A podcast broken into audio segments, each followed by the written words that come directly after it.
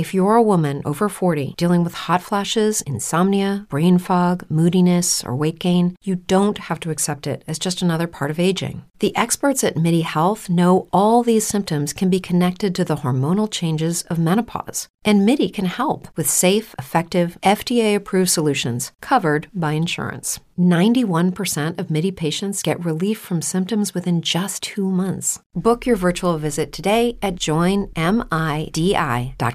Brain fog, insomnia, moodiness, weight gain. Maybe you think they're just part of getting older, but MIDI Health understands that for women over 40, they can all connect to menopause. It's at the root of dozens of symptoms we experience, not just hot flashes. MIDI clinicians are menopause experts offering safe, effective, FDA approved solutions covered by insurance. 91% of MIDI patients get relief from symptoms within just two months. Book your virtual visit today at joinmidi.com.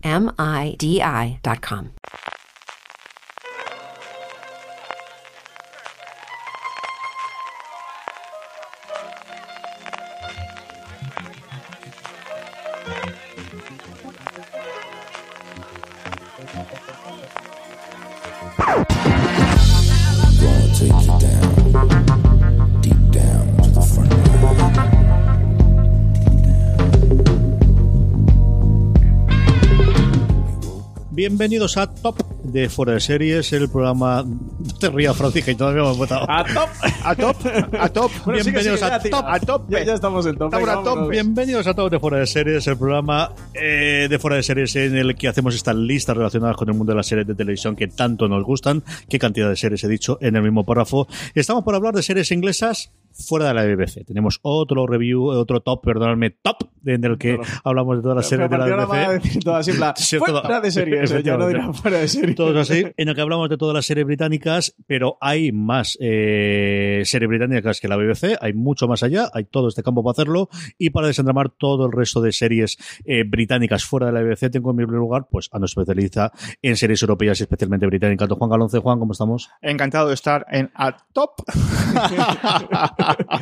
Pues sí, vamos a grabar este top y creo que está claro que vamos a hablar de series, ¿no, CJ? Y Francis... Eh, no se hace eh, falta remarcarlo. Sí, Francis no hace falta ni que lo presente ya, ya se presentó el solo, así que nada. ¿Qué tal? ¿Cómo estáis? Muy bien. de grabar este programa, ¿eh? Eh, Os tengo que decir que me ha costado hacer la lista porque de aquí tengo menos. Me he dado cuenta que veo muchas series Sí, británicas de la BBC mucha menos. y Channel 4, ITV y el resto. Mm, Al menos yo tengo este déficit. ¿eh? Me he dado cuenta que tengo aquí un más, vacío seriéfilo. En total me han salido Vacío 18, sustancial. 15, 18 series ¿eh? en total. Así que llevo el, top 10 un poco justito. No sé vosotros cómo lo habéis llevado. ¿Cómo ha sido lo tuyo, Francis? Digo, Juan. Pues también complicado, como nos pasó en su día cuando, cuando grabamos el, el top de BBC. Pues, te tienes que dejar algunas fuera, y algunas que puf, me ha costado eh, escoger. Pero bueno, eh, al final son 10. Y hay que tirar por 10, claro. Aquí, evidentemente, lo primero, igual que ocurrió con la BBC, es ¿está seguro que no es de ahí?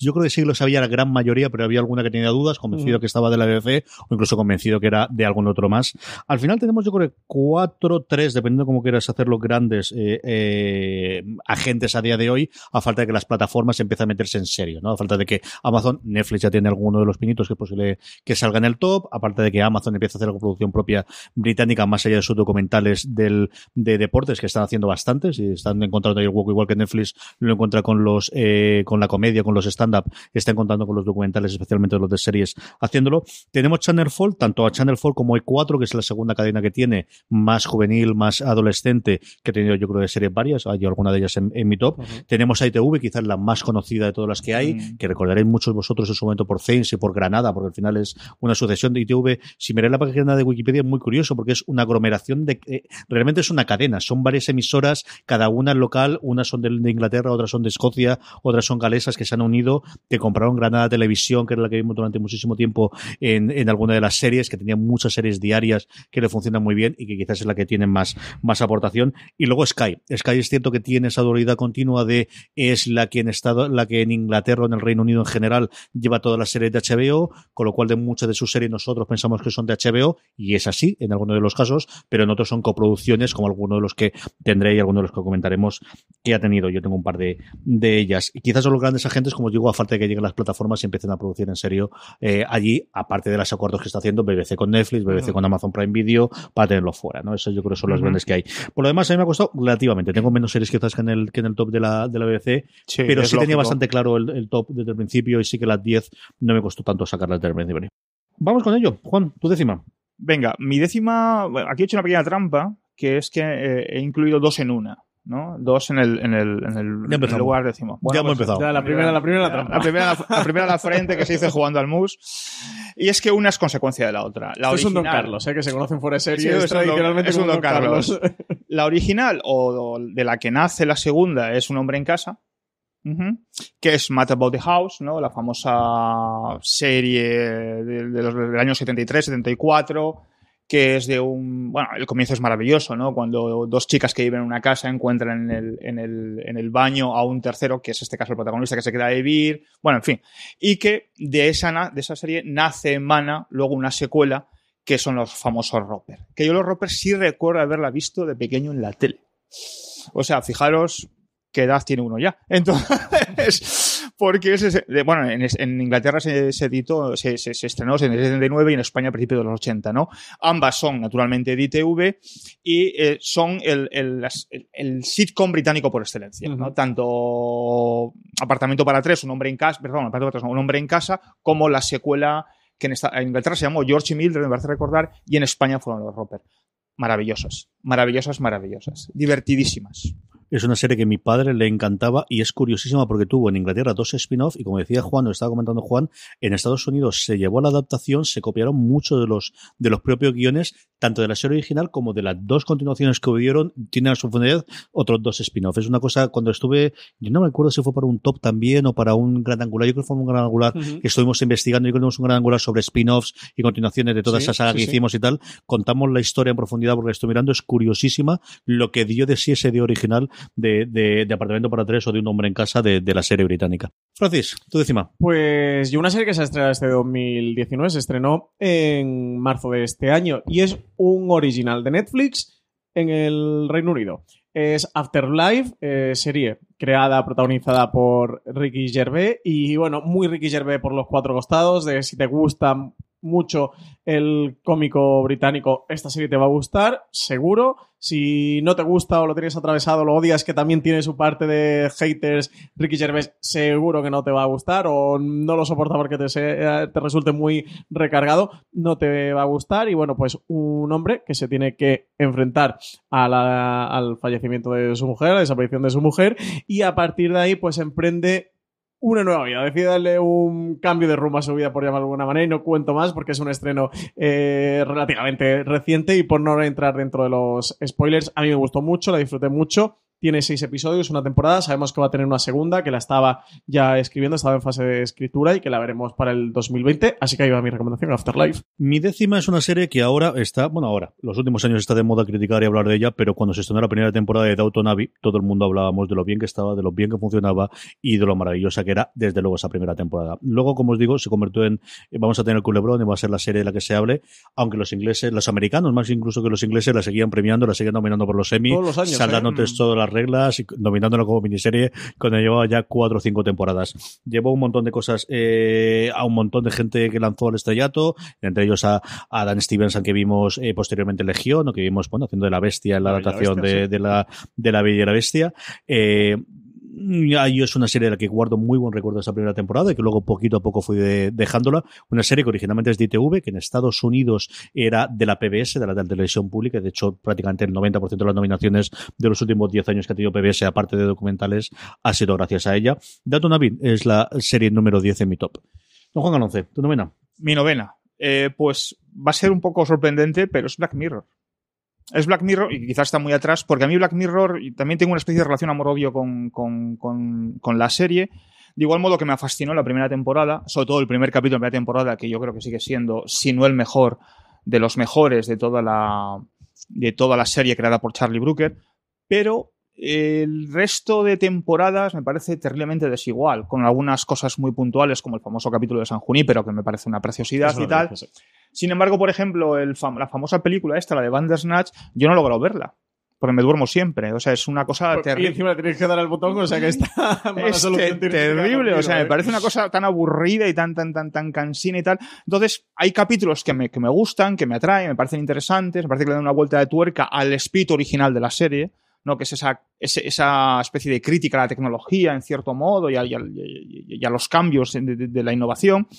Pero bueno, hay otros capítulos que se pierden muchísimo y que creo que ha entrado en, una especie de masa crítica de la vulgaridad y la mediocridad por aquello de, por- por- porque arrastra el, éxito del- de la primera temporada, ¿no? Sobre todo del primero y tercer capítulo de la primera temporada, que son para mí los mejores, pero el primero que sigue siendo para mí el mejor con diferencia. Entonces la tengo en un puesto así bajo porque fue un fenómeno, hay que reconocer que fue un fenómeno, pero que luego con el paso del tiempo, para mi gusto, se ha ido diluyendo. Y es de Channel 4. Que es Yo niego la mayor, pero lo voy a rebatir mucho más adelante en este Vale. programa. Francis, novena. Mi novena posición es una serie que también es eh, relativamente reciente. Se estrenó en, en 2018 en Channel 4. Hablo de Derry Girls, serie que en España está disponible a través de Netflix. Sigue la vida de cinco adolescentes de Derry en la, daca- en la década de los 90, coincidiendo con los últimos años del conflicto en Irlanda del Norte. Es una serie que también eh, me he recomendado mucho en streaming porque la segunda temporada se estrenó recientemente Sí. en Netflix Hace nada. nada un mes aproximadamente. Bueno, un mes, un par de meses o, o más o menos. Y, y la estuve comentando en stream. Y yo es una, una serie comedia que disfruto muchísimo. Tiene dos temporadas por ahora, de seis episodios cada uno. Una serie que para mí tiene un alma mm, fascinante y que me sorprende viendo el alma que tiene porque en ciertos puntos al final puede ser, bueno, pues como si hicieran una comedia sobre el País Vasco en los últimos años de la ETA y la vida de unos chavales allí en el País Vasco y viendo cómo, cómo viven ese conflicto, cómo afecta a sus vidas y el día a día y teniendo este cierto desapego con el conflicto del, del IRA, siempre me sorprende viendo lo, que empatizas con los personajes, lo bien que lo entiendes, luego tiene muy el punto de la comedia británica, unos personajes muy excéntricos y muy de al límite, pero también tiene el punto de la comedia británica de tener un humor negro también a veces del más puro, de meterse con temas que también muy bordeando o directamente de lleno en lo políticamente incorrecto. Si la habéis visto el episodio de la estatua de la Virgen, es un ejemplo de Es que ello. Irlanda, Irlanda es, es mucho Irlanda. un ejemplo de ello, sí. La Irlanda católica es mucha Irlanda católica. Y luego el, re- el retrato de esa Irlanda y el enfrentamiento contra, contra los anglicanos y el enfrentamiento contra, contra Inglaterra y cómo viven todos estos chavales. De verdad, me parece una serie que tiene un, un alma y un aura especial y que yo la veo siempre con una sonrisa en, en la cara y la disfruto muchísimo. Y si en el de BBC hablamos de lo bien escrita que está Fleabag, lo hago extensible a The Riggles. ¿eh? Lo bien escrita que está serie. Eh, a veces puede pasar más desapercibida por eso, porque es una comedia y sobre un grupo de chicos, adolescentes y tal. Está muy bien escrita, Riggles. Muy bien escrita. Yo de verdad que, que es de las que disfruto con una sonrisa siempre. Mi novena es una serie. Hablamos varias veces de esto de cuando ocurrió, cuando comentamos el- las series de la BBC, de cómo tenían muy buenas primeras temporadas o segundas incluso, y luego poco a poco se fue desinflando. Y eso lo ocurrió conmigo con Whitechapel. Whitechapel, igual que Serlo fue la actualización del, de- del personaje clásico de Arthur Conan Doyle, Whitechapel trataba de traernos de nuevo la investigación de lo que podría ser el- los asesinatos de Jack el Destripador en la actualidad, en el que alguien había una especie de copycat y, traía aquí. La primera temporada a mí me gustó muchísimo, creo que funcionaba muy bien como en el género clásico de detectives y de y policíaco británico, del que había un montón de series, la tuve en la lista de la BBC, volveré a tener un montón en el top de hoy. Yo creo que funcionaba muy bien. Posteriormente, las siguientes temporadas lo que hacía era coger otros asesinos en serie eh, famosos de la historia británica, total y absolutamente desconocidos inicialmente. Aquí tiré mucho de Google y de Wikipedia en su momento para enterarme para mí, más allá de Jack el Destripador. Y creo que tenía su gracia, pero que perdía parte del encanto y que al final, pues nuevamente, el intentar estirar demasiado la historia creo que, que, que era cierto, cierto daño. Pero dicho eso, la primera temporada yo la sigo recomendando mucho. Whitechapel, la estrenó originalmente ITV, aquí creo que tuvo Movistar y no recuerdo La tenemos en filming ahora. eso recordaba yo, que estaba en filming, lo recuerdo que no hace demasiado tiempo apareció el catálogo, yo creo que lo hablamos de ella en un gran angulado, lo hablamos en algún streaming cuando, cuando se estrenó. Whitechapel, yo creo que es una serie, como os digo, si os gusta el género de detectives contraído británico, ganas. es una serie para que Yo me la veáis. tragué entera. En su momento me la tragué entera. y- pero, pero coincido con Carlos. La primera temporada es excelente. Luego ya se diluye. Para mi gusto se diluye, pero la primera temporada es excelente, sí. Tu octava, Juan. Bueno, mi octava son tres reducida a una. Es decir, o sea, porque tiene una primera y dos, y dos secuelas, que es This is England. La primera que es This is England 86, luego 88 y luego 90, ¿no? Del dúo de compinches maravilloso de Sean Meadows y Jack Thor, que hagan lo que hagan, lo hacen bien. Pues tienen esa, esa, esa virtud y ese don, ¿no? Bueno, es eh, la historia, es, es una historia, la historia que ha dado tanto de sí en, en la ficción británica de la era post-Thatcher, ¿no? De la- la- Ujú. los, los últimos coletazos de la era Thatcher, la era post-Thatcher, y es un retrato de un grupo de amigos, es un retrato de la sociedad trasladado a un grupo, o sea, a través de un grupo de amigos, donde pues ven, ven las vicisitudes, o sea, ves las vicisitudes, tribulaciones de lo que es el día a día, de salir adelante, de los, de, de, de como dice en una crítica que yo leí en su momento, me pareció fascinante, dice, es una serie sobre la pertenencia, pertenencia a los amigos, a la familia, a, a, a los trabajos y si todo falla, a la patria. ¿no? Que es una cosa como muy, porque el 86 comienza con la final, con el campeonato del mundo del, de, de fútbol de- del 86, que Inglaterra está jugando un partido importantísimo y tal, y a través de ese nexo de unión te empiezan a narrar las historias de todos los, de todos los personajes. Una historia muy intimista, también con el punto de Saint de los abusos a niños, que es una cosa que es recurrente en su, en su obra de ficción, y que, insisto, eh, 86, 88 no- y 90, año 2010, 2011 y 2015, eh, un retrato muy fiel, muy a lo Danny Boyle, si queremos, ¿no? Pero para mi gusto mucho mejor que Danny Boyle, a través de su famoso Trainspotting, ¿no? De lo que es eh, la, la sociedad británica de, de- de esa época. Narrada, utilizando como vehículo un grupo de amigos. Muy, muy, muy, muy eh, imperdible, como digo siempre.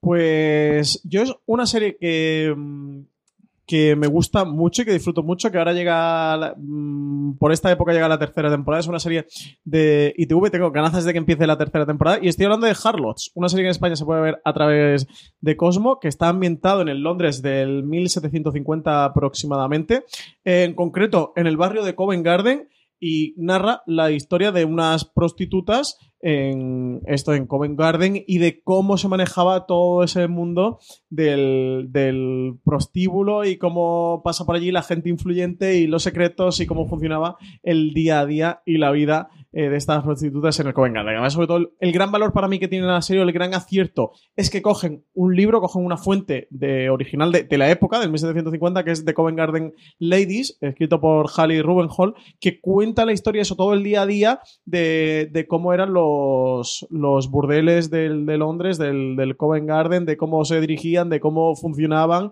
y de todo lo que por allí acontecía. Además, la protagonista es Samantha Morton, que, que ahora la tenemos también por ahí por eh, The Walking Dead, convertida en una de las villanas, es Alpha de, de The Walking Dead, y a Jessica Brown Findlay, eh, seguro que os suena de verla en, en Downton Abbey, era una de las eh, hijas de Downton Abbey. También tiene a, a Liv Taylor entre su reparto y verdad, una serie que es, me parece un retrato de época eh, muy acertado, muy incisivo y muy fino y que coge este punto de vista también un tanto novedoso en el que las protagonistas son ellas, que normalmente siempre el mundo de prostíbulo It's true that some things change as we get older.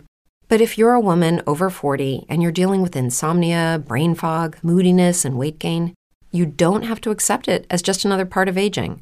And with MIDI Health, you can get help and stop pushing through it alone. The experts at MIDI understand that all these symptoms can be connected to the hormonal changes that happen around menopause. And MIDI can help you feel more like yourself again. Many healthcare providers aren't trained to treat or even recognize menopause symptoms. MIDI clinicians are menopause experts. They're dedicated to providing safe, effective, FDA approved solutions for dozens of hormonal symptoms, not just hot flashes. Most importantly, they're covered by insurance. 91% of MIDI patients get relief from symptoms within just two months. You deserve to feel great. Book your virtual visit today at joinmidi.com. That's joinmidi.com. Como nuevo cliente de Western Union, puedes disfrutar de una tarifa de envío de 0 dólares en tu primera transferencia internacional de dinero en línea. Envía dinero a los tuyos en casa de manera rápida, fácil y conveniente. Visita westernunion.com o descarga nuestra app hoy mismo y tu primera tarifa de envío corre por nuestra cuenta. Aplican ganancias por cambio de moneda. No disponible para tarjetas de crédito y envíos a Cuba. Servicios proporcionados por Western Union Financial Services Inc. NMLS 906983 o Western Union International Services LLS NMLS 9069 6985. o prostituta suele ser una escena, un eco dentro de una historia y aquí ellas son el epicentro de todo lo que van contando y todo lo que se rige a través de este eh, prostíbulo. Y a partir de ahí eso es una serie, podría ser un juego de tronos ambientado en la Londres del siglo XVIII a través de todo lo que ocurre con estas prostitutas. Así que nada, recomendaros eh, Harlots, eso desde ITV, en Estados Unidos se emite a través de, de Hulu y aquí en España tenéis disponible a través de Cosmo y eso estrena su tercera temporada ya próximamente. Mi octava lo ha comentado antes eh, Juan, la comentará después Francis, es Black Mirror. Black Mirror tuvo dos primeras temporadas en Channel 4 y posteriormente pues hizo lo mismo que con La Casa de Papel o que con Paquita Salas, se la compró y ahora ya es un original de Netflix. De hecho, a partir de la tercera temporada ya es original de Netflix para el resto del mundo la serie de Charlie Brooker. Eh, la última temporada ha sido vilipendiada y golpeada por arriba, por abajo, por la izquierda, por la derecha. Eh, ya venía del anterior de un poquito para adelante y un poquito para atrás yo creo que ha sido una de las grandes series de luego de, de, arranque de Netflix, ahora de capa caída. No sé si le darán tiempo para hacerla, no sé qué ocurrirá con ella, pero es cierto que nos ha dado un grandísimos momentos y grandísimos episodios a lo largo de este tiempo. Como os digo, quizás un poquito menos en la última temporada. Este nada, yo creo, de una forma sorprendente después de Bandersnatch, que no funcionó mal como Mm. experimento y como sorpresa, pero la última en general las críticas fueron demoledoras y no se hablaba nada de ella. O sea, al final No, no. ha pasado absolutamente sin pena ni gloria los últimos tres episodios y mira que volvió a tener gente Tiene importante. episodio con Miley Cyrus y Anthony Mackie, que es el, uno de los. Sí, sí, sí, bueno, sí. el futuro Capitán América, por lo que apunta, no todo. Eh, también está por ahí en el reparto. Andrew Scott también protagonizó uno de los episodios, que el de. BBC hablamos con, por Fliba. Sí, sí, tiene un repartazo y ha pasado Nada. sin pena ni gloria. No, de hecho ha pasado con mucha más pena porque más pena que gloria. Sí, sí, sí, porque todo, la que- todo lo que se ha hablado ha sido para mal. Sí, yo he visto a alguna gente que le ha gustado, pero en general fatal, fatal. En fin, esa me octava, Black Mirror. Juan, tu séptima. Bueno, si os digo amarillo, ¿qué pensáis? Hombre, utopía, ¿no? Utopía. Yo eh, reconozco, o sea, hay pocas series que me hayan causado tanta adicción en tan poco tiempo como Utopía, sobre todo la primera Además temporada. La segunda temporada Sí. también, pero la primera temporada me pareció tan locura. Es una mezcla de David Lynch por un lado, con Danny Boyle por otro, con los Cohen también, porque tiene ese punto Cohen muy farguiano y tal. Y, y me pareció súper loca, loca y maravillosamente rodada. Es unas esas cosas que yo nunca supe por qué en la segunda temporada se acaba y no te dan más, porque yo, yo hubiera consumido hasta la saciedad, ¿no? Es, es la historia de, cuatro frikis, cinco frikis que se reúnen en un, en, un bar que pertenecen a un foro de conspiraciones y donde realmente eh, eh, uno desvela que hay una conspiración a través de, a través de, de Jessica Hyde, ¿no? que, es, Ujú, que es la Jessica famosa Hyde. persona. que- ¿dó- dó- ¿Dónde está, ¿Dónde está Jessica, Jessica Jessica Hyde? Hyde, ¿no? Y a partir de ahí comienza a desarrollarse una, una, una root movie de, creo que son seis capítulos por temporada, me parece recordar. Creo que sí. Seis, Sí, sí, sí. Una road movie por toda Inglaterra, porque es una cosa súper loca, por, por, por, y siempre con una gama colorista imposible de ver en Inglaterra, porque no la puedes ver, sobre todo el amarillo, y siempre con el juego del conejo de lado, ¿no? Ese- esa, esa referencia constante, constante a Alicia en el País de las Maravillas, a través del espejo y el, y el, y el, y el conejo por el agujero, ¿no? Eh, algo muy loco, porque cuando en, la primera temporada no te desvela lo que está sucediendo, y te lo desvela en el primer capítulo de la segunda temporada, que es cuando te dices, esto es eh, maravilloso. Y claro, acaba la segunda temporada, a los seis capítulos, y dices, ¿por qué no sigue? Nunca supe por qué no siguió. O sea, y me parece algo de lo, de lo más brillante que se ha escrito en mucho tiempo. Así que mi séptima es para Utopía, sin duda, de Channel 4. ¿Mm? Serio, serio. Serio. A mí el, primer, el piloto me parece uno de los mejores pilotos que he visto nunca. Sea, Era espectacular. Era buenísimo, buenísimo, buenísimo. Francis. Pues la mía es una de estas comedias indies que ya sabes que a mí me gusta. Tres temporadas, 18 episodios. Hablo de Catastrophe, serie de Channel 4, con Sharon Horgan y Rob Delaney como protagonista. Eh, una comedia, pues, de una pareja, de un- dos personas que, que se conocen eh, una noche. Y yo creo que así que, que, que, que ahí lo puedo dejar para que quien le interese esta premisa siga, porque cualquier cosa que diga también va a ser spoiler, incluso del, del, del propio primer episodio. Aunque en la sinopsis que viene en cualquier parte, pero casi que puede ser un spoiler lo que ocurre en este primer episodio y lo que a partir de aquí acontece. Es una historia deliciosa sobre una pareja, pero absolutamente deliciosa y donde, donde Sharon Horan y, y Rob Delaney, que son los, los eh, creadores de, de esta serie, pero que también son los productores ejecutivos y son los protagonistas, es un proyecto personal de, de ellos conjuntamente, pues desarrollan toda la historia. Nada, Catástrofe, esta la tenéis en Movistar, si queréis verla, además la tienen completa, ¿eh? desde, el, desde el primer episodio de la primera temporada, así que os la recomiendo.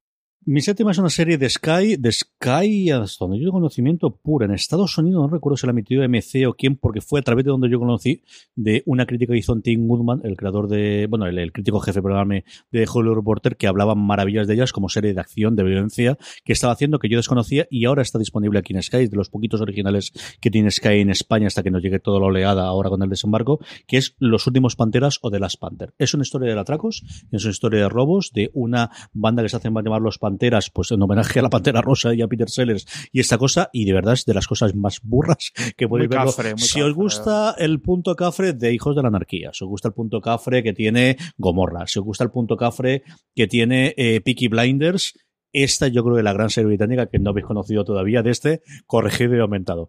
De verdad, The Black de las Panthers, los últimos Panteras, si no lo habéis visto todavía, está disponible en Sky, de las 5 o 6 originales de Sky puramente que tienen ellos. En su momento lo trajo Canal Plus, yo creo que la todavía no había llegado a Movistar Plus cuando lo trajo aquí, y ahora está en Sky. Además recuerdo verla allí, mira, otra vez, y la volví a ver de nuevo.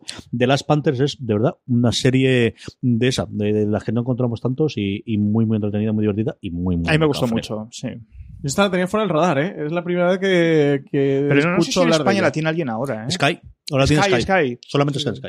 Pues esta me la apunto. Además, esta también tiene a Samantha Morton, por lo que estoy por lo que estoy viendo eso, que ahora está bastante en auge, por, por ser la gran villana de, de Walking Dead. Pues nada, me apunto de las Panthers, seguro que me gusta. La sexta, Juan, vamos allá. Venga, vamos con una de mis. Esa es una debilidad que tengo, porque como tengo debilidad por Subran Jones, pues tengo debilidad por Scott and Bailey, como es natural. Eh, una serie de detectives, un procedimental muy rápido, de 45 minutos, con tramas autoconclusivas y luego un arco argumental cada temporada, con Subran Jones y Sally Lynch en los, protagonistas- en los papeles protagonistas, y dirigida y creada y guionizada por Sally Wright y por eh, Diane Taylor, que es otra de las clásicas eh, guionistas de- del mundo de la televisión británica. Es la historia de dos policías y nos traslada constantemente a sus vidas personales en contraposición a sus vidas profesionales. Son dos policías que viven en, en Manchester y que llevan casos especialmente puntillosos y en algunos casos muy escabrosos.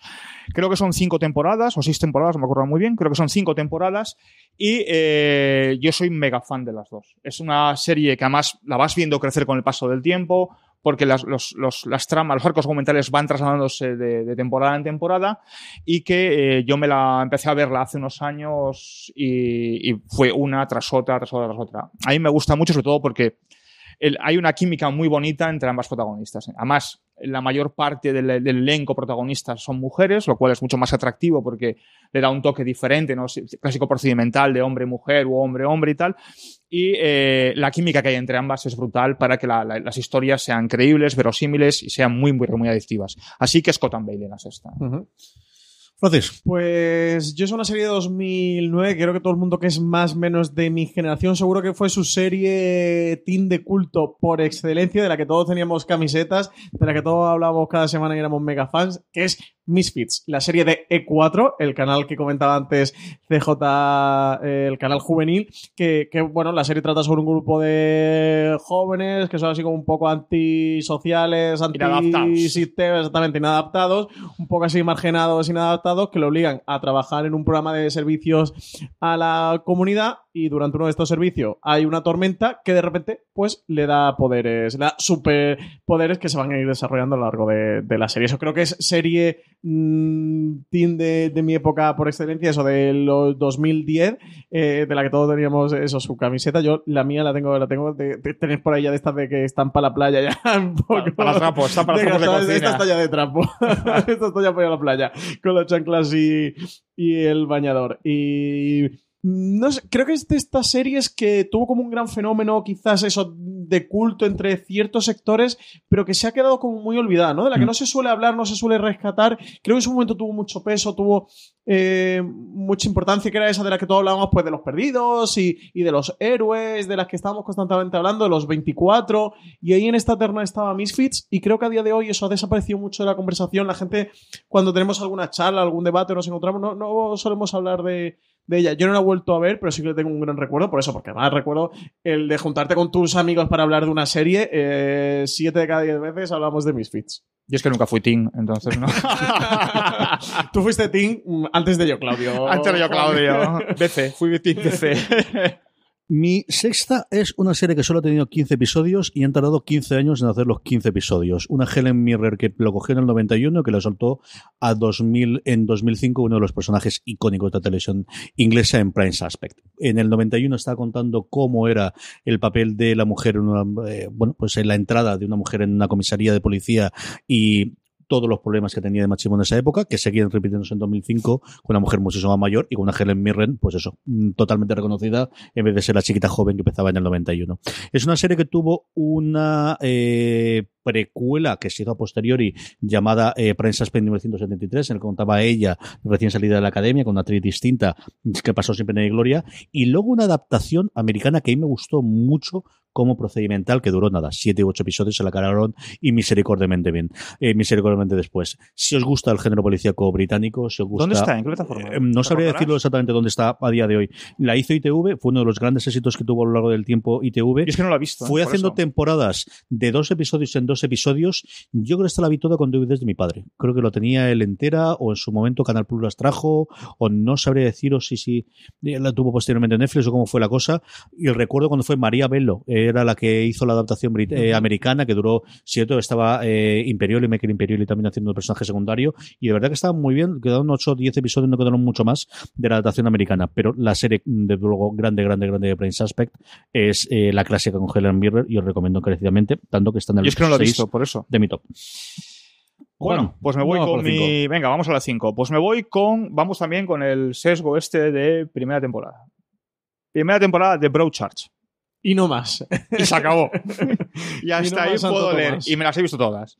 Además, tuve. Que lo guardo con mucho, guardo mucho cariño esta, ver esta serie, porque además creo que fue la primera o segunda crítica que hice para fuera de series.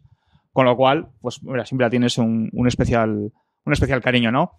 Eh, año 2013, primera temporada. mm, una serie de, creada por, por Chris Chibnall y Luis Fox, con dos actores eh, maravillosos como es David Tennant y Olivia Colman. Y es un NUA, el clásico NUA. Además, es que tiene las reglas clásicas de pueblo de cuatro habitantes o cinco, porque llega el policía de fuera, donde nunca ocurre nada y basta que haya un detonante, un asesinato para que la llegada de un nuevo policía que tiene un pasado relacionado con ese pueblo donde nunca ocurre nada, conjunto con la policía local, empieza a desentrañar un montón de trapos sucios que toda la población del pueblo, esa que en apariencia no tiene nada que ocultar, sale a la luz, ¿no? Eh, la primera temporada yo creo que fue un fenómeno espectacular. Aparte que la, la temporada es muy buena, ¿eh? Ojo, ¿eh? O sea, a todos nos mantuvo, a mí me mantuvo un vilo constantemente. Y yo, que yo descubrí que le- yo, yo no, no tengo esa, ese don que tenéis muchos para decidir quién es el asesino y todo esto. O sea, además me dejo llevar, ¿no? Yo soy de los que se deja llevar y, bueno, Sí, disfrutas más. disfruto, ¿no? O sea, no estoy dándole vueltas y tal, ¿no? Y, y yo no supe, o sea, yo nunca intuí que el asesino era quien era el asesino en realidad, ¿no? Me parece muy brillante la primera temporada, muy, muy bien narrada, muy bien contada, dándote las píldoras adecuadas en cada capítulo para que te mantenga constantemente en ese punto de cebo, ¿no? De, de burro y zanahoria, hasta que al final llega el desenlace y, y- y flipas, ¿no?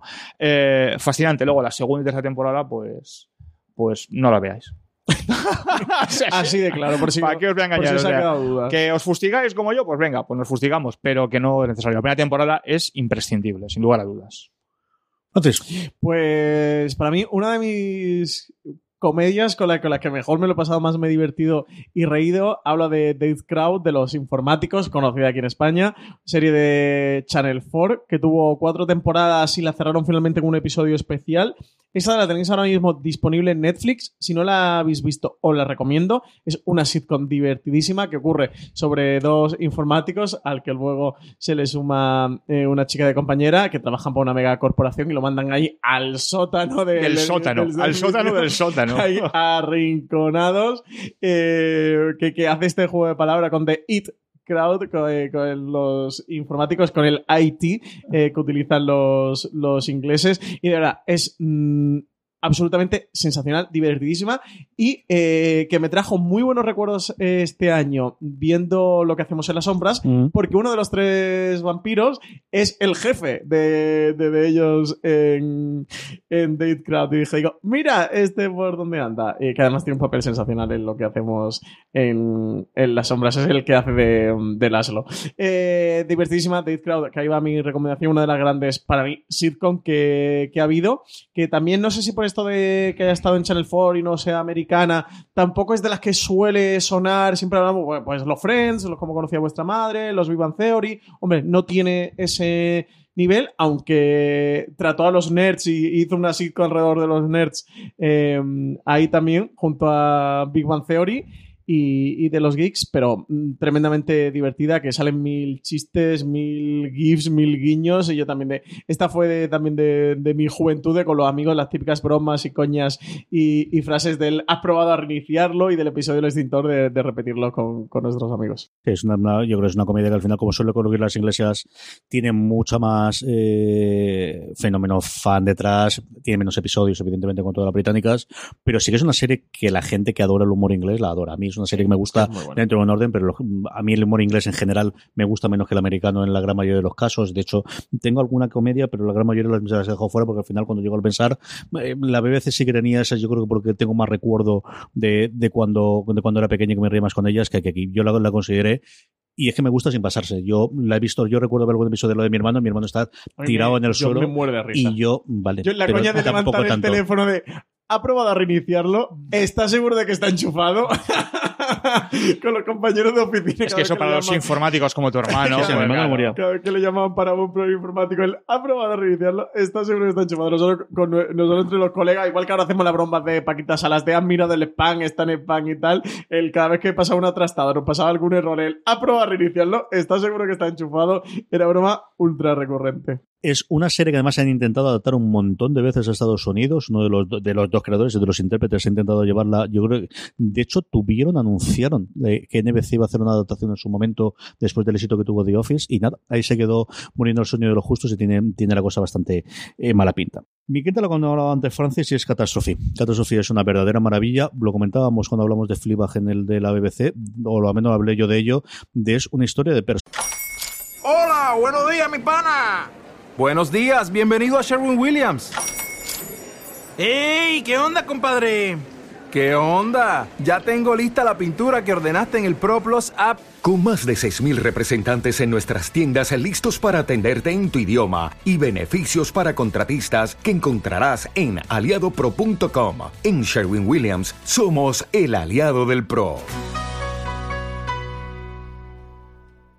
Dale más potencia a tu primavera con The Home Depot. Obtén una potencia similar a la de la gasolina para podar, recortar y soplar con el sistema OnePlus de 18 voltios de Ryobi desde solo 89 dólares. Potencia para podar un tercio de un acre con una carga. Potencia para recortar el césped que dura hasta dos horas. Y fuerza de soplado de 110 millas por hora. Todo con una batería intercambiable. Llévate el sistema inalámbrico OnePlus de 18 voltios de Ryobi. Solo en The Home Depot. Haces más. Logras más. Personas normales y corrientes al que le ocurre una cosa y a partir de ahí no hay que salvar el mundo, no hay que salvar la civilización occidental, no hay que combatir ninguna guerra, no es cómo llevas adelante una relación de pareja desde el inicio hasta el final. Es una verdadera y absoluta delicia a la crítica americana porque esta yo creo que es una coproducción con Amazon y se estrena en Amazon Sí. Prime Video igual que la que tiene, la tiene Movistar Plus. Eh, es otra de las series que también se suele hablar mucho de ella, nuevamente en pequeños círculos y de, de gente que le gusta el tipo de comedia británica. Y esta, yo no sé si es por la incorporación de protagonista masculino americano o por esa sensibilidad, a mí sí que es que es una comedia con sus tonos de drama brutales, pero esta sí que es de las que yo me río muchísimo y creo que tiene ese punto, más aún cuando tienes pareja, hay muchas situaciones en las que al final tiendes a, reflejarte o decir A o que te ese doble punto de, de reírte, de recordarte cosas de tu propia pareja y, y tiene una historia pues deliciosa y por momentos tremendamente romántica de, de, ¿por qué no?, soltar alguna lagrimilla de vez en cuando. Catastrophe es la 5 de mi top 10 de series inglesas fuera de la, de la- que hace la BBC. Juan, la cuarta. Me voy a- al año 71, ni más ni menos. Y ya había nacido, no me mires con esa cara. ya había nacido. Me voy a un clásico entre los clásicos que es arriba y abajo. Que es una producción de ITV eh, que tuvo cinco temporadas, creo que cerca de 68 episodios, una barbaridad y tal. Y que yo la he visto en una de las 14.500 reposiciones que, la- que han, que echado en televisión. Bueno, es una historia muy bien diseñada en la que te, te refleja en el año 1903-1930 aproximadamente en la sociedad británica las diferencias de clases sociales entre una familia muy bien de que, que está en la aristocracia británica y emparentada, aunque sea lejanamente con un primer ministro y tal, y que está en la planta de arriba y en la planta de abajo donde vive la, servidumbre, ¿no? Y esas diferencias, esas relaciones que hay entre la clase alta, dirigente en este caso, por un lado, y la servidumbre por otra. Es esas cosas, es un teatro puro y duro. Estamos un poco como el rollo Yo Claudio que hablábamos en su día de, de es decir, es todo estudio 1, sets eh, todos en interiores, aunque simulen exterior, y donde eh, eh, narra de una manera muy brillante eh, 30 años claves en, en- en la sociedad británica, como es el- los primeros 30, desde lo que es el sufragio universal femenino, de lo que es la crisis del 29. Es decir, es un retrato muy, muy, muy, muy costumbrista,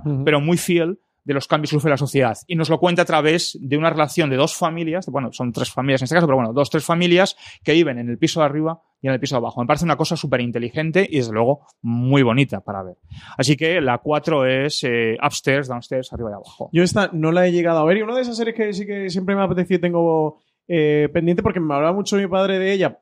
De, eh, empezamos a ver Downton Abbey porque cuando se anunció todo el mundo hablaba del el nuevo arriba y abajo, ¿no? El, el downstairs upstairs y mi padre sí que había visto mm, eh, la serie y dijo, oye, ¿por qué nos ponemos con Downton Abbey y tal? Y con él comencé a ver Downton Abbey y con él la vi entera, ¿eh? episodio a episodio.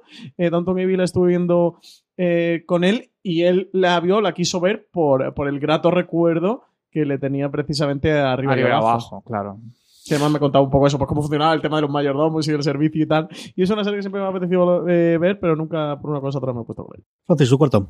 Yo, mi cuarta posición, pues nada, estábamos hablando de Downton Abbey, pues es precisamente Downton Abbey, ya que estamos hablando de, de ella. Bueno, yo creo que esta no necesita presentación, ¿no? CJ, tú lo decías. Eh, allí en Estados Unidos la tuvo eh, PBS, en Gran Bretaña es de ITV.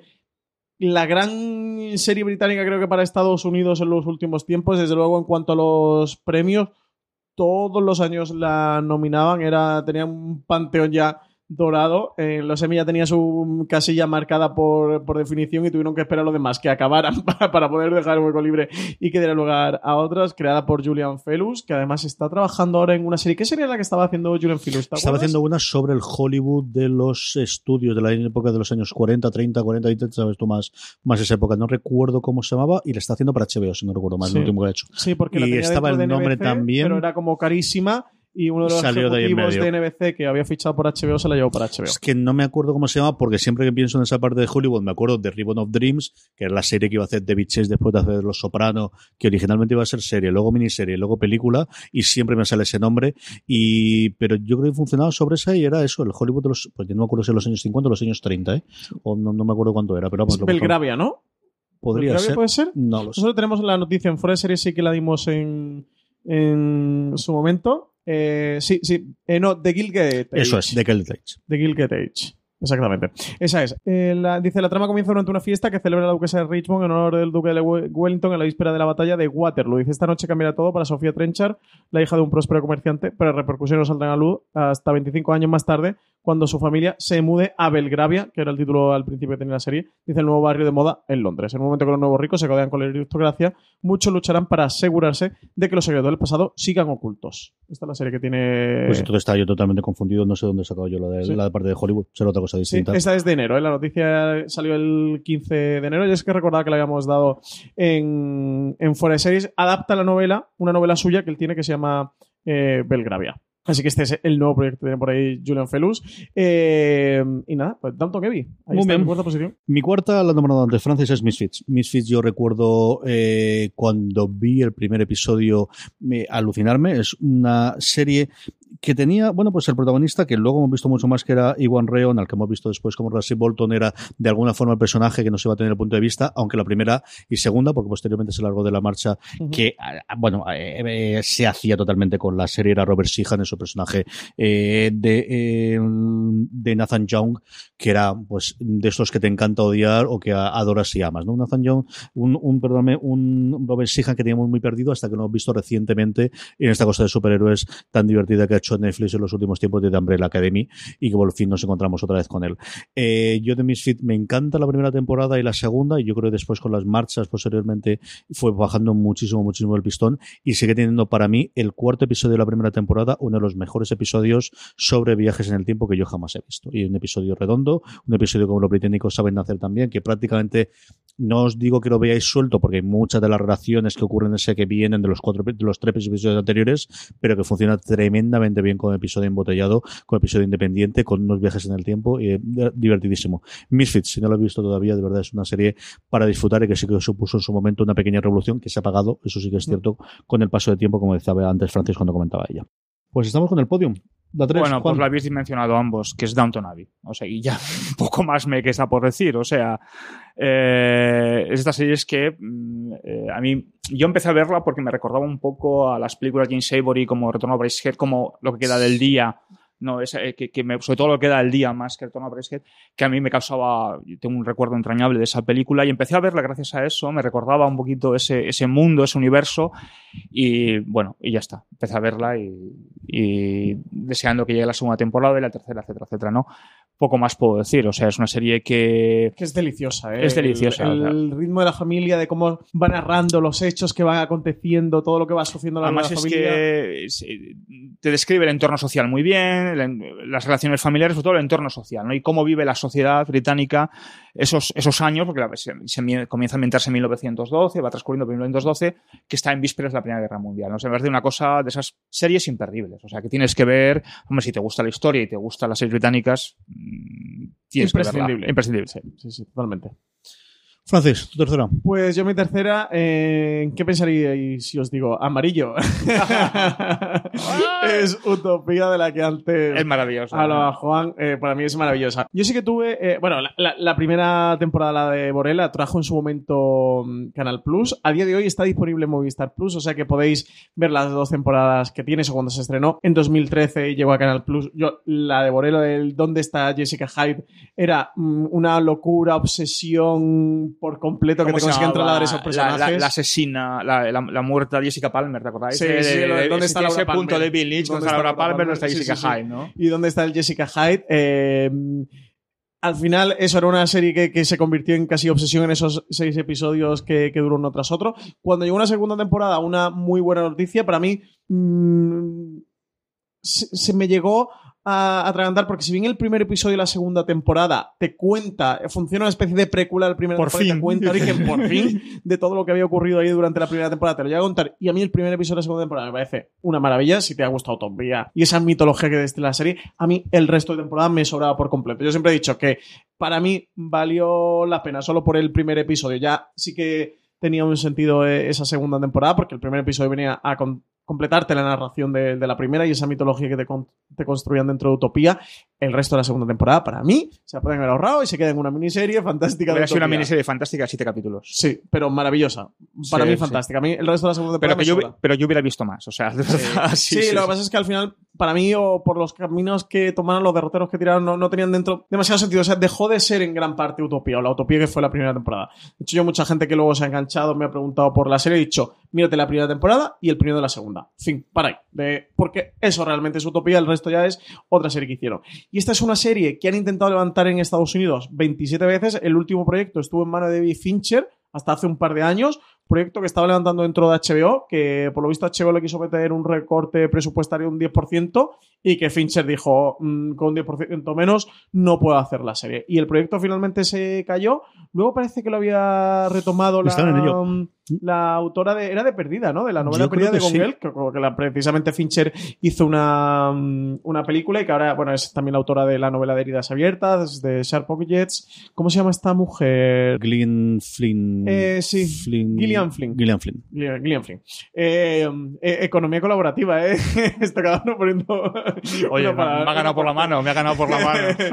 Gillian Flynn. Eh, pues eh, ella es la última que estaba trabajando en el proyecto para levantar este remake norteamericano Utopía, otro remake más, eh, americano, una serie británica. A ver en qué acaba todo esto. En cualquier caso, eso la tenéis en Movistar Plus. Miraos la primera temporada y el primero de la segunda, y es una auténtica mm, locura. Esta a buscar un fin de semana, ¿eh? porque en el momento que entréis del primero, mm, vais a acabar como lo de la empleada de la empresa de Robert De Niro demandados por, por maratonear la serie en el trabajo. cerveza, refrescos, palomitas. A la de Robert De Niro va a costar 6 millones de dólares, así que no busquéis una ruina. Está preparados el fin de semana y, y el sábado os la cargáis del tirón ahí como los animales maratoneando. Cuando estas navidades pasadas estuvimos en Madrid viendo todas las presentaciones de las cadenas de lo que iban a traer el 2019, bueno, pues teníamos eh, esta cosa de que hay mucha coproducción entre HBO y Sky, aparte de las series propias de HBO, pero empieza a haber coproducciones, en concreto dos. La primera de ellas que teníamos, sobre todo por los nombres, antes he hablado ella de Helen Mirren, eh, Sky había tenido la posibilidad de quedarse con ellas, con la adaptación de Catalina la Grande, miramos a qué ocurre con ella y cuándo tiene continuación, y luego otra que nos llamó mucho la atención, pero no deja de ser una serie relativamente menor de todas las presentaciones que hacía HBO España, una coproducción entre HBO y Sky, que era Chernobyl. Chernobyl es la que ocupa el punto número 3 después de haber sido la revolución, yo creo, la serie más sorprendente que menos esperaba de ella, o comparado con lo que se esperaba de ellos, el fenómeno que ha supuesto en España y en el mundo. Yo simplemente hablar de ella porque al final yo creo que he sido el crítico que más tarde ha visto la serie con diferencia, porque se me quedó ahí trajonejada y la pude acabar de ver este verano pasado y recomendados encarecidamente el podcast. Vale muchísimo la pena que escuchéis el podcast, es un fenómeno alucinante encontrar el podcast conforme se iba emitiendo el cuarto y el quinto episodio, que es cuando realmente estalló el, el fenómeno Chernobyl eh, de la serie. Encontrar un podcast de una serie en HBO en España de plataforma en inglés en el top 5 de descargas de iTunes. Era una cosa, pues a mí me, parece, me lo dices antes Sí, sí, y no me lo locura. creía. Y luego incorporaron un sexto episodio con Jared Harris, con una entrevista con él, contando un poquito de, de cómo interpretó y cómo encaró la vida de Lagaso. Es una, una combinación maravillosa en el que el creador de la serie, junto con un periodista, van desengranando eh, qué cosas metieron, qué no, porque además se lo comentaron mucho, leyeron los guiones, fueron hablando de escenas que incurrieron, de escenas que se rodaron, pero que no aparecieron dentro, y el propio creador iba diciendo si esto fue realmente así, esto no, esto creemos que fue así por lo que ocurre. Es muy curioso, por ejemplo, con el episodio del juicio de cómo cuenta él, de qué es lo que querían implementar con él, todas esas partes.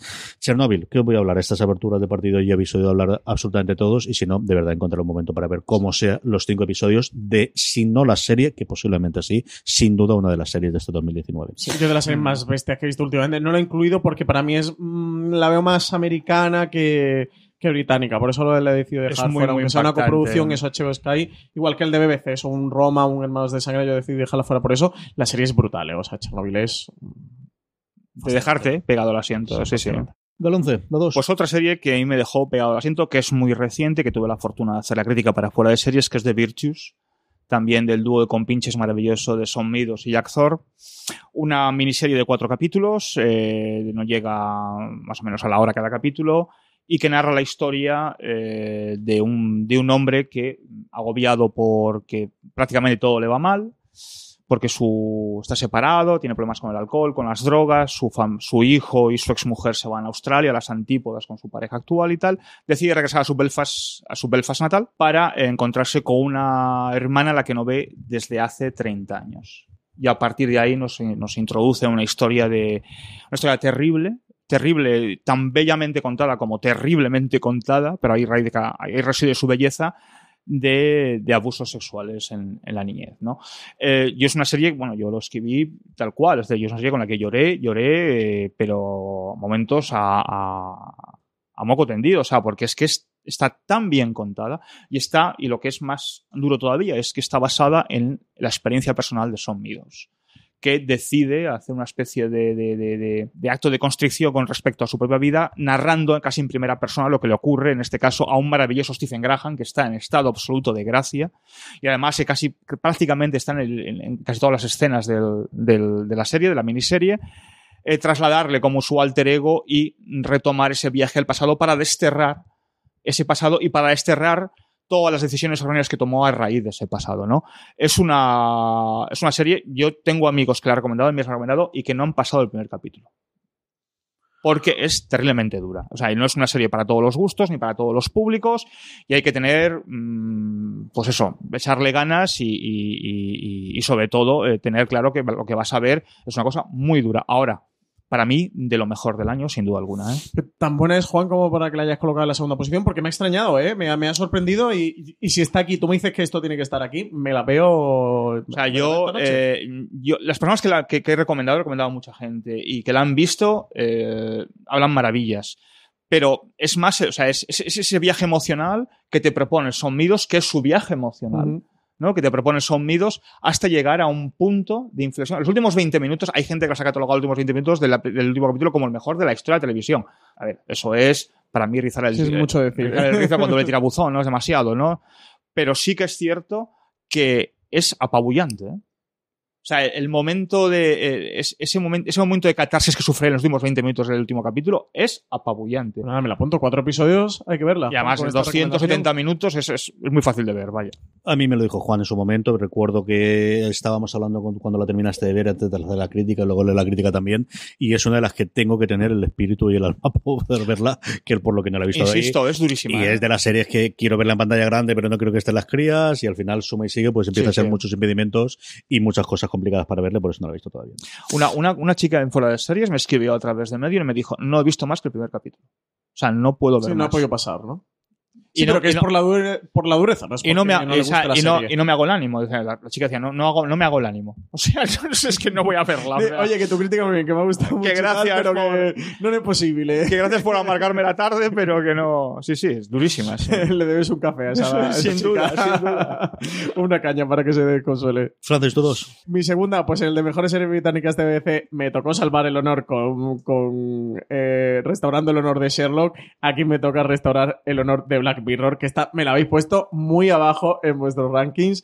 Eh, mi segunda posición para Black Mirror, eh, serie que nació en Channel 4, que, que después de dos temporadas de tres episodios cada una, decidí, y un especial, el de White Christmas, eh, el de Blanca Navidad, que es una maravilla episodio. Para mí es de mis favoritos con, con John Hancock, el protagonista de Mad Men. Eh, luego decidió quedársela a Netflix, luego ha hecho tres temporadas más y la y Bandersnatch entre medias. Tengo que decir que la quinta temporada, después de tan malas críticas, el que no ha sacado el ánimo para verla he sido yo.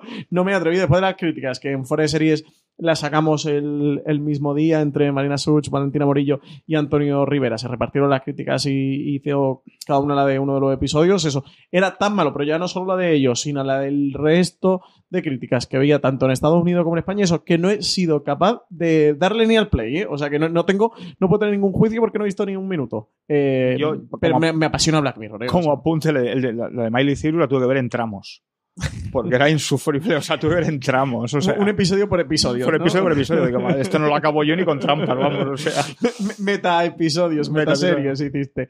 Eh, a mí el resto me parece sensacional. Eh, como toda serie antológica capitular, y esto pasa en las mejores casas, tiene algunos episodios mejores y tiene peores, tiene algunos que son obras maestras. San Junípero es un ejemplo sí, de sí. ello y alguno más que tiene. Tiene otros que son muy flojos, tremendamente flojos.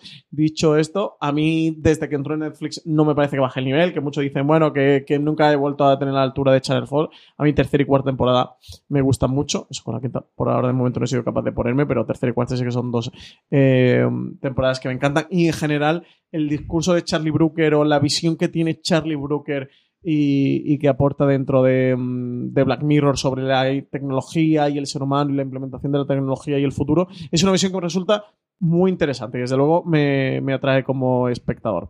Así que nada, ahí va mi segunda posición, Black Mirror, eh, que esta hay que verla. ¿eh? Al menos San Junípero y unos cuantos más tenéis que acercaros a ella. Mi segunda es, bueno, pues un clásico, un clásico entre los clásicos, una de las series, pues yo creo que más eh, influyentes, desde luego tiene bueno, en general las series de televisión, en particular las británicas y especialmente todas las de género, y es El Prisionero. El Prisionero consiguió con una única temporada, es una creación muy personal de Patrick McGoohan, que era un tío muy conocido por hacer cosas pues por ser un guaperas, se rumoreó durante un tiempo el poder hacer un James Bond, y de hecho, parte parece que el, después de haber dado James Bond cuando hubo el cambio de Sean Connery, eh, hizo hacer este prisionero que se vendió originalmente como una serie de espías y luego es una total y absoluta locura, ida de pelota, rodada en su lugar tan absolutamente delicioso y, delirante como es por Merion, que es, bueno, pues un rico loco que quiso hacer en Gales una especie de lugar como si estuviese en el lago como italiano, como, como si fuesen palacetes pequeños.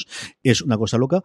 De lo que originalmente se plantea como, bueno, pues es lo que parece ser un espía que tiene algún tipo de secreto y que es capturado por alguien porque quieren que cuente algo, algo que sabe y se le aliena, se le quita su nombre, de hecho nunca llegamos a conocer cuál es su nombre, y se le da un número que es el número 5. Y a partir de ahí entra esa pelea y esa eh, frase ahí mítica con muchas que tiene la serie de no soy un número, soy un hombre libre, y de verdad un momento delirante detrás de otro eh, a lo largo. Tuvo un remake posteriormente de MC que a mí no me desagradó, pero es cierto que la gente que, que en su momento lo vio, lo dio. Tiene, si la podéis conseguir desde luego en Blu-ray vale la pena porque se rodó en su momento en con lo cual tiene la calidad eh, cinematográfica para luego tener el remake que ha tenido, el rema- la remasterización, perdóname, en Blu-ray eh, y poder tener la- las dimensiones.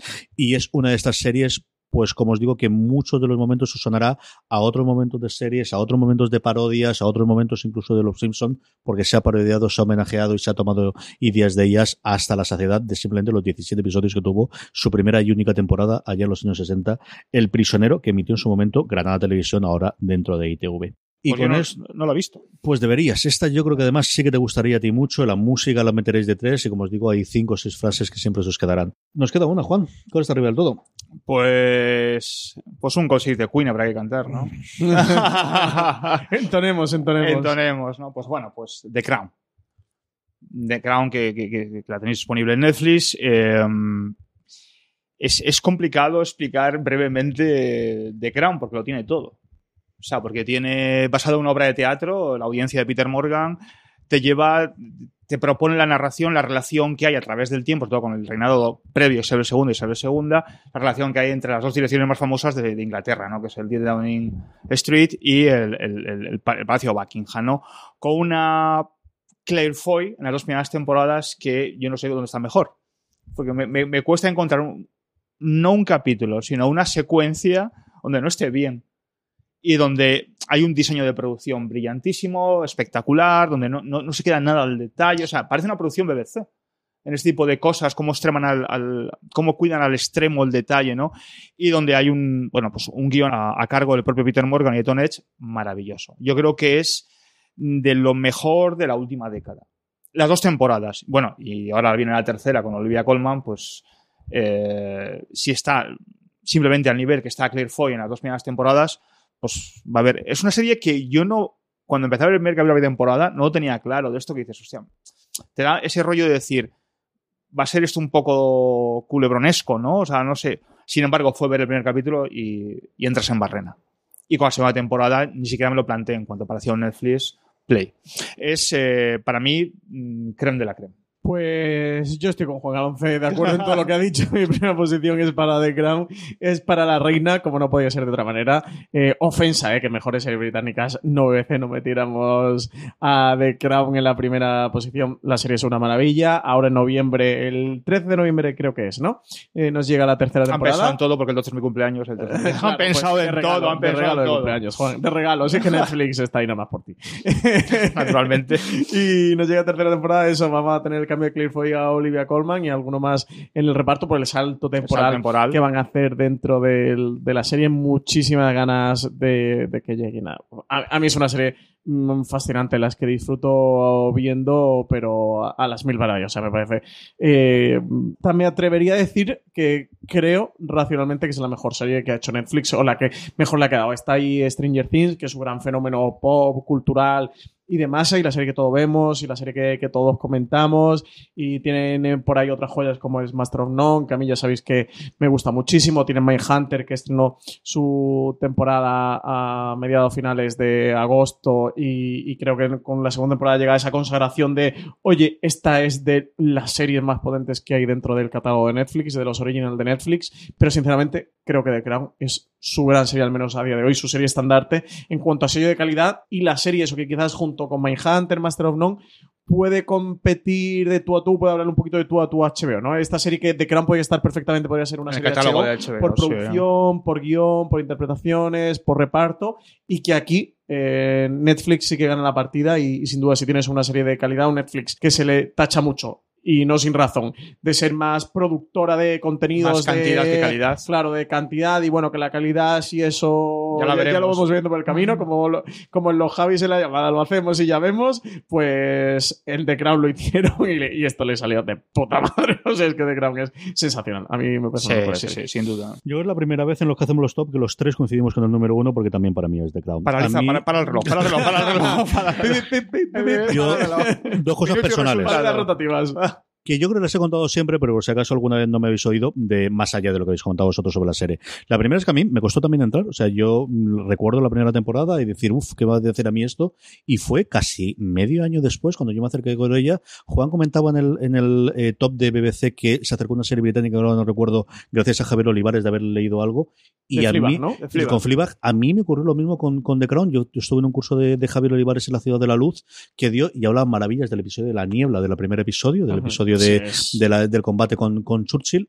Y a partir de ahí me empecé a verla y me enamoré absolutamente totalmente de la serie. Y luego yo tuve una gran experiencia de las mejores que yo recuerdo he visionado, de no conocer absolutamente de la segunda temporada y Netflix de los raros casos. Cada vez se da menos. Yo creo que antes daban los screens de todas las temporadas y ahora es más eh, inhabitual. Pero en ese caso me dieron acceso a todos los episodios de la segunda temporada. Pude verla, recuerdo, en dos o tres días que los vi eh, tranquilo y sin saber nada y sin haber tenido ninguna opinión extraña y con los auriculares además, porque claro, yo creo que todavía no tenían, ahora prácticamente todas eh, vienen ya con subtítulos, a menos en inglés, pero en esa yo creo que no la tenía y recuerdo disfrutar absoluta y totalmente con la segunda temporada. Yo coincido con, con lo que comenta, evidentemente que está la primera, así que deja de coincidir, yo creo que es lo más redondo que tiene Netflix a día de hoy, posiblemente no a fenómeno como tal con Stranger Things posiblemente, pero yo creo que desde luego la mejor serie que hay y ya ver qué nos traen, es decir, las mm, premisas iniciales y los cambios que han tenido de actores y la gente que incorporan y traer el- a Olivia Colman, que es una grande, pero además en el año en el que la traen para interpretarlo Es un maravillosa. acierto de casting, o sea, sido un fichaje espectacular y les ha venido.